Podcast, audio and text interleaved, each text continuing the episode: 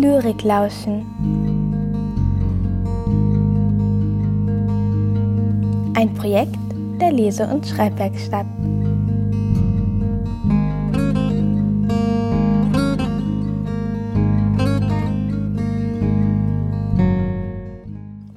Eduard Mörike Septembermorgen Im Nebel ruhet noch die Welt, noch träumen Wald und Wiesen.